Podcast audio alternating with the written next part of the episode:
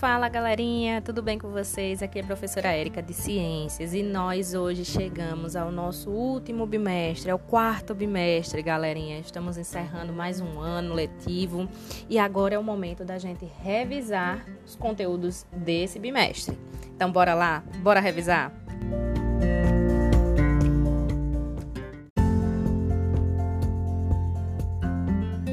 Vamos revisar agora os conteúdos para a galerinha do sétimo ano.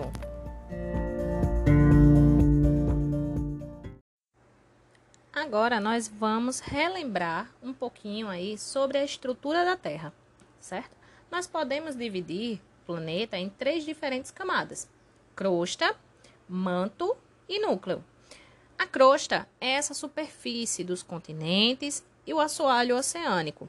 O manto é onde nós encontramos o magma, a lava do vulcão. E ele se divide em manto superior e inferior.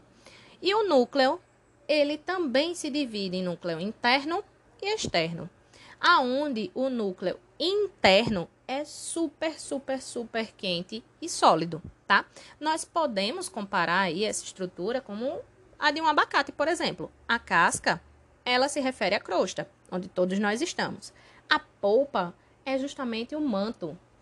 E aonde está o caroço é onde se encontra o núcleo. Então, ficando aí nessa parte da litosfera, né, nós encontramos a teoria da deriva continental.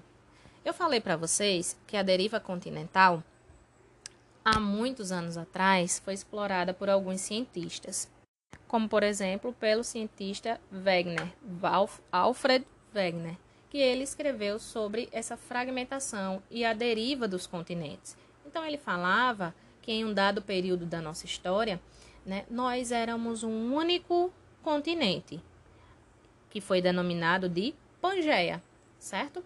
A Pangeia do grego é todas as terras. Então ele fala nessa teoria da deriva continental que éramos um único continente. Parecia um quebra-cabeça. Todo mundo muito próximo. E isso se comprova né, através do marco entre a costa do Brasil e África. Tá? Se a gente observar a costa brasileira, né, a costa do, do continente, no nosso continente, da América do Sul, com a costa africana, parece um quebra-cabeça. Elas se encaixam, tá? Então, daí veio a comprovação que já fomos um único continente, tá? Também é, através dos estudos fósseis. Né? Alguns fósseis foram encontrados nos polos e eles só teriam condição de existir se realmente fôssemos um único continente, por conta da temperatura. Então, não teria condição ideal para a vida naquele momento se não estivesse nessa configuração que a deriva continental nos mostra. A deriva fala desse momento de Pangeia. E em seguida, esses continentes, com o movimento das placas tectônicas, começaram a se afastar. A movimentação, o manto, ele está sempre em movimento. Nessa lava ali está sempre em movimento. Por consequência, vai agitando e vai separando ali é, os continentes, certo? Através das placas tectônicas. Então surge mais uma teoria, né? A tectônica de placas ou placas tectônicas, né? Considera que as placas litosféricas, elas deslizam e às vezes elas podem até colidir entre si, tá? Sendo blocos rochosos ou semi-rígidos, né? Com a composição aí que compõe, né, a crosta terrestre, tá? Então, existe três tipos de movimentos aí das placas tectônicas. Eu falei para vocês existe um movimento divergente, onde essas placas elas se afastam. Lembram lá da Fossa das Marianas? Isso mesmo. Então, forma uma fenda, por exemplo, elas, elas vão se afastando e o manto, é, ele tem, tem essa responsabilidade aí de ressaltar um pouco mais em contato com a água, por exemplo, ele vai resfriando. Então, o que, é que a gente pode perceber? Que essa parte, essas placas dos continentes, elas são mais antigas do que o assoalho oceânico, por exemplo. Tá? O assoalho oceânico é considerado um pouco mais novo.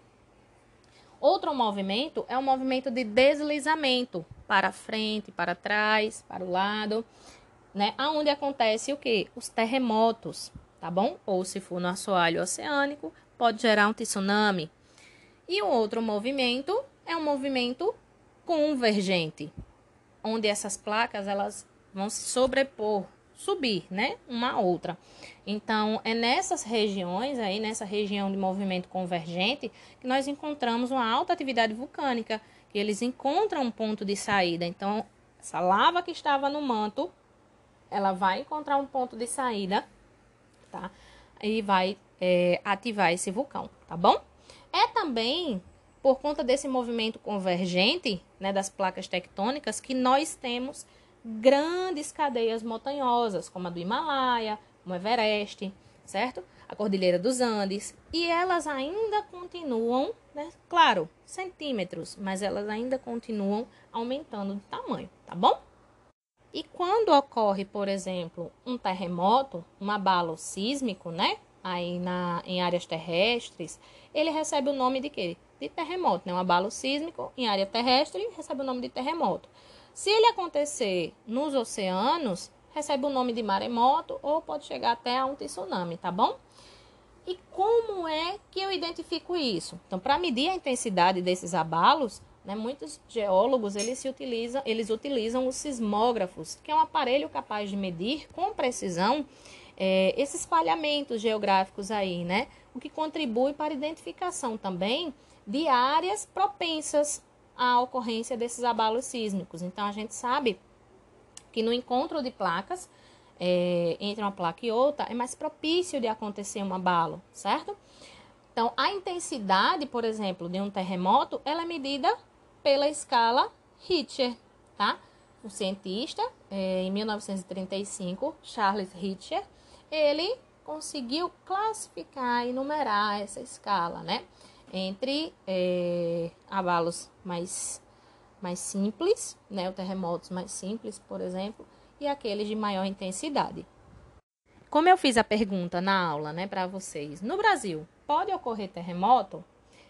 Sim, a resposta é sim, pode ocorrer terremoto. Agora, claro, é, são terremotos com escala de menor intensidade certo? O Brasil ele já teve alguns registros de alguns tremores, né? Porém, são aqueles de menor intensidade. Por quê? Nós estamos ancorados, né? Aqui o Brasil está ancorado na placa sul-americana. Sul-americana. Então imagina que é como se eu tivesse no meio dessa placa.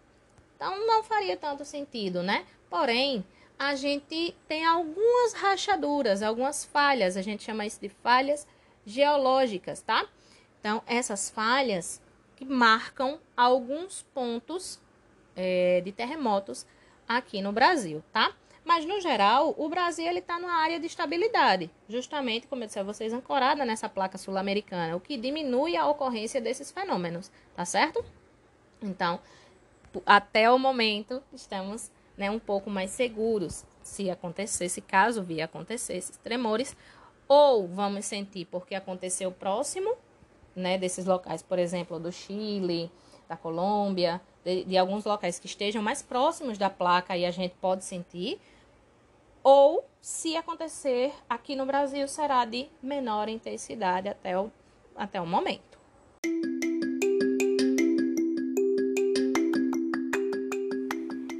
E aqui, galerinha, a gente encerra mais um conteúdo, mais um bimestre, né? Estamos encerrando aí o quarto bimestre agora.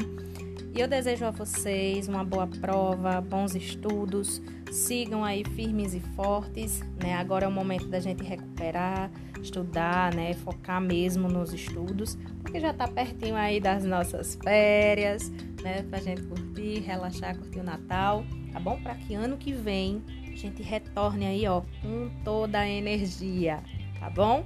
Então, cheiro grande e até a próxima.